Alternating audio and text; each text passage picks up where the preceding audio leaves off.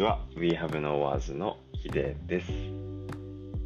えー久しぶりの投稿になりましたけれどまずはねあの皆さんインスタグラムとかを見ていただいた方がもしかしたらもうすでにいるかもしれないんですけどもいや前にね皆さんにお伝えしていたあの審査の結果ってのが来ましてあの僕が東京でねあの展示ができるかどうかっていう。でできるんであれば対面で僕の作品を見てほしいので新作のね見てほしいので、えーそういったことに今トライしてますよチャレンジしてますよっていう話をしてたんですけどそれがね残念ながら、えー成立されなかったんですよね。なのでまずはじめにそのことをあのこのポッドキャストを通して皆さんにお伝えしたいなっていうふうに思ってたんですけど、えーまあ、あの審査が通られなかったのでえっと、あの我慢しきれずですね、インスタグラムに作品をアップしてます。いや、だってもう、見てほしいんだもんね。いや、見てもらえるかなっていう期待もあったんですけど、今回そうなんなかったから、あの、急にね、どこか場所を設けてっていうこともちょっと、あの、準備する時間がないんで、すが、ないんですが、あの、どうにかね、やっぱり見てほしいなっていうふうに思って、えーま稲妻の作品を僕は今回、え実はスプレーで、えー描いていたんですけども、あの、多分ね、本当にどうやって描いてんの？って多分画像を見ても思うと思います。で、実際には本当にやっぱりあの目の前で見てもらって、その質感だったりとか、あのまあ、作品の持ってる雰囲気だったりやっぱりなかなかね写真だけで100%伝わるっていうものではないし、えーそのことはね、あの年始に撮ったポッドキャストの時かなあのお話しさせてもらったんですけどやっぱりそれはやっぱりあるので、あのそこは、えお話しした通りなんですけどそれはねいつかあの場所を設けて、うん、ちょっとお見せしたいですね。その稲妻の作品だけじゃなくて僕の狛犬作品とかもえ一緒にこう展示して、えー見てもらえる機会みたいなの作れたらすごい楽しいかなと思っていて、えー少しねあの時間が欲しいなっていうところではあるんですけど、えー今回は、え稲妻の作品をちょっとインスタグラムの方にアップさせていただいてますのでぜひぜひあの We Have No Words でインスタグラム探していただくか多分このねポッドキャストのえ概要欄とかなのかな説明欄みたいなところに僕あのえっとねあれを入れてるんだよねウェブサイトの URL を入れてるのでそこから飛んでもらうとアメーバブログとえーっとインスタグラムに飛ぶページがあるんですよなのでそれから見てもらってもいいかもしれないです。あの検索してもらってもいいと思うし、We Have No Words なんて名前僕しかいないし。そうそうそう。We アンダーバーの、あ ?We アンダーバー Have アンダーバーのアンダーバー Words なんで、えーそれで探していただければいいかなっていうふうに思うんですけど、いやーでもね、あの結果来た時にね、やっぱりね、ショックでしたよね。やっぱ。あのー自分自身ね、そこに対してこう準備してたのもあったし、まあ、新しい作品っていうのはあったけど、僕の中でね、これね、本当に紛れもなくお伝えしたいんですけど、僕はね、23歳の時に絵描き始めてから、稲妻っていうモチーフをずっと描き続けてきてて、で、それをね、あるポイントポイントでレベルアップさせてきてたんですよね。だけど、あの今この時点でもう1段階もう2段階レベルアップをしたいこの稲妻の画法っていうものを、えー画材からね見直して、えーもう1段2段レベルアップさせたいっていうふうに思って昨年の、えー春夏ぐらいかな春ぐらいのね5月とか6月には技術できてたんで、えーその時にですねあのトライして作っていたんですね。で、これはね、本当に正直に言えるんですけど、この稲妻の技法っていうもの、そしてそれで作られた作品っていうのは、もうね、自分がね、思い描いていた、あの、理想にすごく近いんですよね。ものすごく近い。だからその例えば展示するその審査とかに通らなかったとしても展覧会みたいなものだったんですけどあの展覧会に通らなかったとしても僕自身としてはねあのね自分が思い描いていた頭の中で思い描いていたものを23歳からトライし続けて、えー、まあ89年ですよね。89年で結構理想に近いとこまで来たっていう感覚が僕の中にあってオリジナルが生まれたっていう感覚があったんですよね。やっぱりそのあのー、なんだろうな。僕は学校行ってないけど例えば学校に行ったとする。でそこで学ぶことってあるじゃないですか。これは絵でも音楽でもファッションでもあの一緒だと思うんですけどそこで学ぶ基礎的なこととかそこで学んだ先生から学んだこととかっていうのがあのやっぱりこうベーシックになりますよね。でそれが僕にとってはあの自分の独学で学んだものそれからニューヨークのスタジオで働きながら学んだものまあ、写真館で働きながら学んだものっていう僕は現場叩き上げ主義みたいなところがあったんで成り立ち的に。あのそれが僕のファンデーションを作ってくれたんですけどあのただねそれを元にしてものを作ってるとやっぱり限界があるっていうところもあってそれの技術知識っていうのもあっていいんだけどそれをあるレベルに消化させないと自分の作品にならないっていうところはずっとこう戦いではあると思うんですよね。うん、ただそれってあのあらゆる業界の中でそういったことがあると思ってて、まあ、手張りって言いますけど僕にとって手はあったのかっていうとまあ本当に自分で学んだことそれから現場に出てって学んだことそうして覚えていったものが基本の手になるわけだと思うんですけどあのそういったものを、まあ、こう破っていく。で自分自身のものに消化していくっていうフェーズ、えー、があった時に今回この稲妻の作品っていうものは23歳の時に本当に何もないゼロの時からモチーフにしていて、えー、ただもっと洗練させたいとかもっとレベルアップさせたいとかもうキャンバス上に稲妻を走らせたいっていうようなあの欲求だったりとか僕にとってもそのいや、すごく美しいよねって、それができたらすごく美しいよねっていう美的な僕にとってのね、感覚があったので、あの、8、9年続けることってなかなかないじゃないですか。習い事でも結構ないですよね。その中で僕、しかも飽き性だし、いろんなことに興味を持つんで、その中で、えー、稲妻だけを描いたわけではないんですけど狛犬の作品を描いてる時にも目の中に稲妻を描いてたりとかその時期にもいろんな実験を繰り返していたりとかそして、あのー、昨年のね、えー、技術に行き着いて発見することができて、え、自分の理想にものすごく近いものが具現化してそのそこにある目の前にあるってなった時にあのやっぱりねあオリジナル作れたっていうような感覚はあったんですね。なのでこのオリジナル作れたっていう自分の感覚っていうのは紛れもない。もう本物になるのであの対外的には分かんないです。対外的にはあの美しくないと思われるかもしれない。対外的にはあの、まあ、そこがちょっと画廊がねえ、っと主催してるので画廊的なあの見方もあると思うんですけど、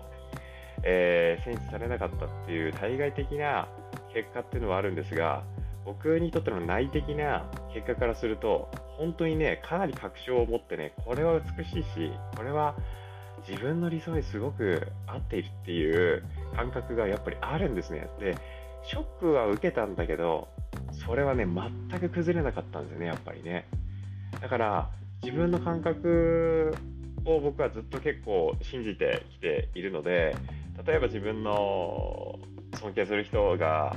A と B っていう選択肢があって絶対 A 選んだ方がいいよってなってても自分の中でちょっと違うなと思ったら B 選んできたからあのそれで僕は成り立ってるからえなんであっち選んだのっていう風なことを言われる機会とかも結構あったんですけど僕にとっては僕の人生において後悔がなくてあんまり。でそれはあの A か B か迷ったって言った時にあの自分の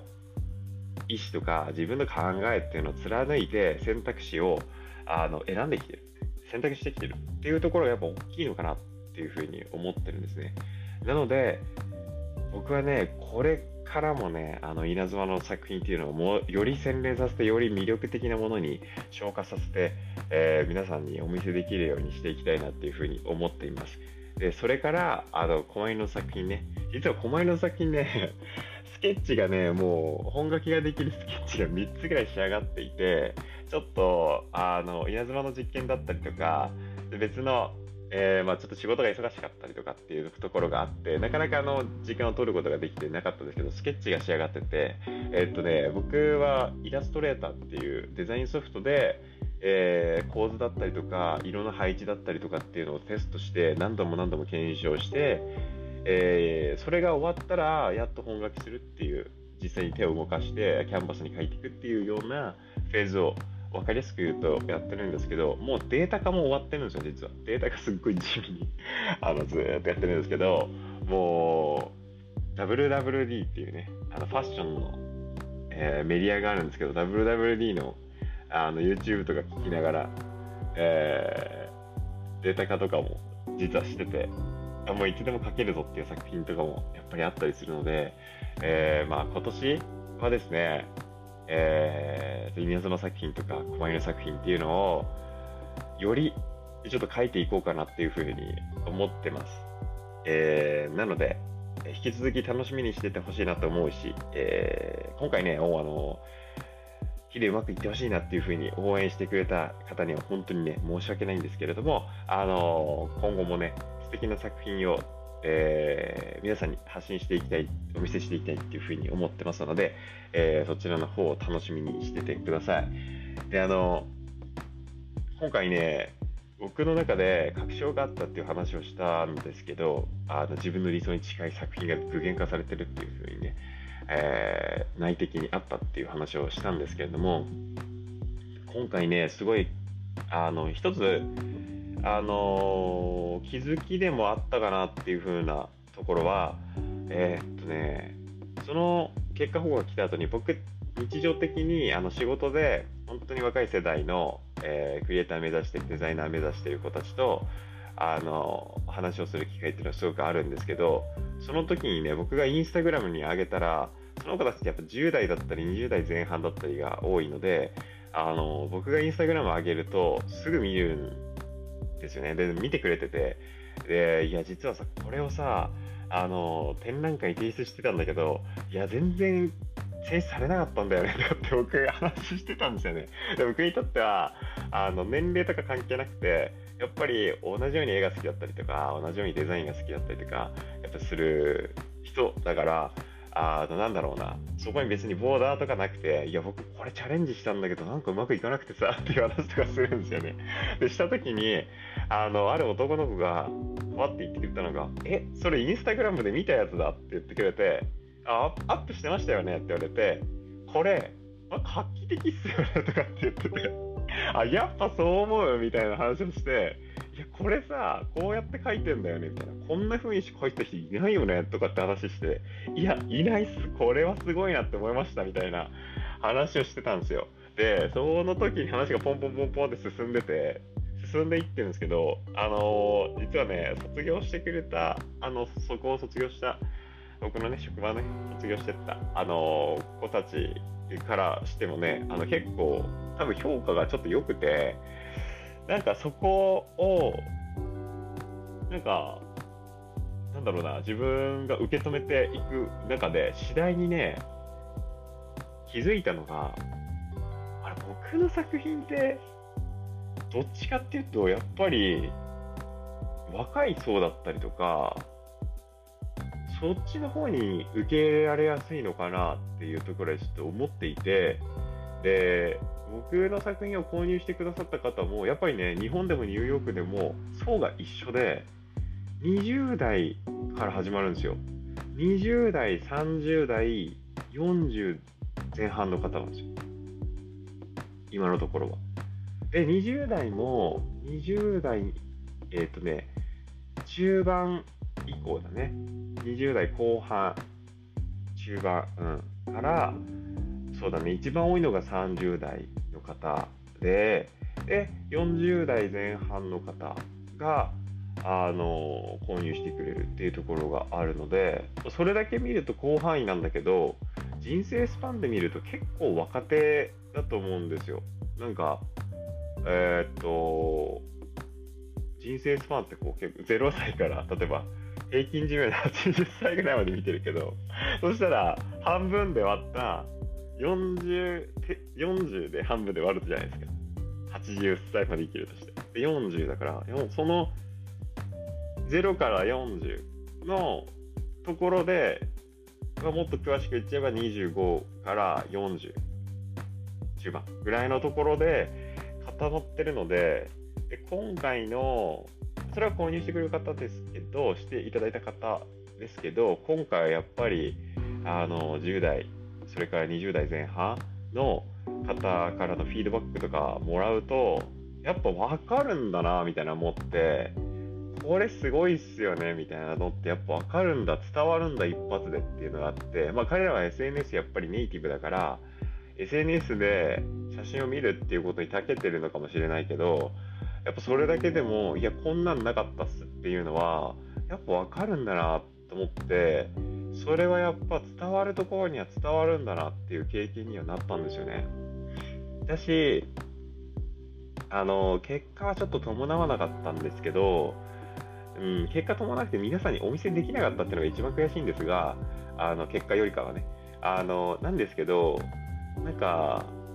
自分のやっぱり作ってるものっていうそれを見て、えー、くれる方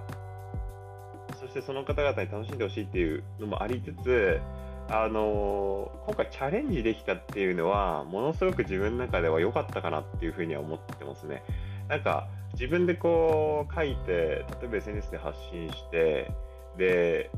ご縁がえー、あればあのご購入いただいたりとか、あのー、してっていう感じに、えー、なってますけどずっとそれねだけやってると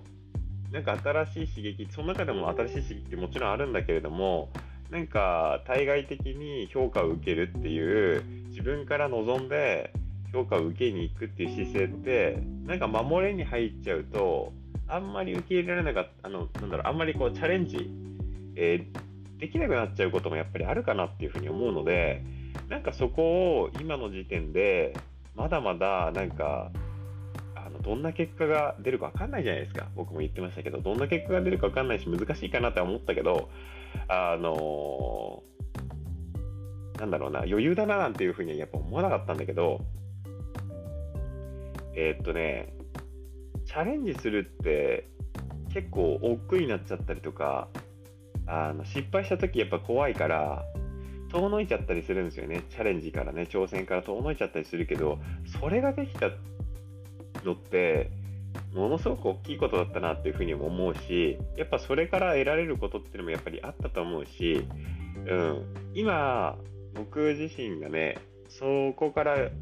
その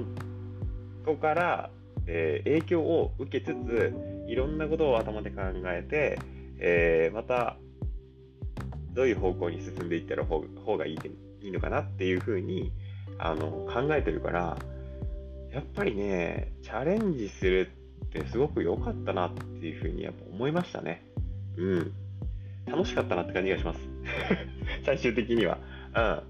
なのでまあこれからも、えー、作品制作していきたいなっていうふうに思うし、えー、楽しみにしていただけたらなっていうふうに思います。でねえー、っとね最近の話をしていこうかなと思うんですけど、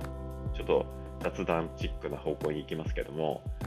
あの僕がね、普通にこう、デリで仕事しているあの場所で、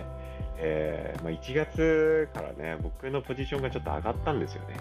上がって、えー、いるわけなんですけどやっ、ぱ僕にありがたいことにね、ずっとこうサポートしてくれるあの2人アシスタントの子がついて、くれてるんですけど、とっても優秀で、もう本当に信頼してるんですが、あのやっぱりね、チームワークとか考えた時にすごくね、悩むんですよね。うん、こういう言い方の方がいいかなとか、こういうタイミングでこういうことを教えていった方がいいかなとか、彼らもあの僕もステップアップしなきゃいけないフェーズっていうのがあるけど僕から見てると,、えーと、そのアシスタントたちもステップアップしていくフェーズに入ってるっていう時があってその時にスムーズにねあの彼らがあのできるだけあの変に悩み込むことなくねあのステップアップしていってほしいなっていうふうに思うからちょっとタイミング見てのアドバイスとか、えー、話をしたりっていう機会を設けたりするんですけどやっぱりそのあのこのポッドキャスト聞いていただいている方もあのご経験あるだろうなっていうふうに思うんですがあのチームのなんか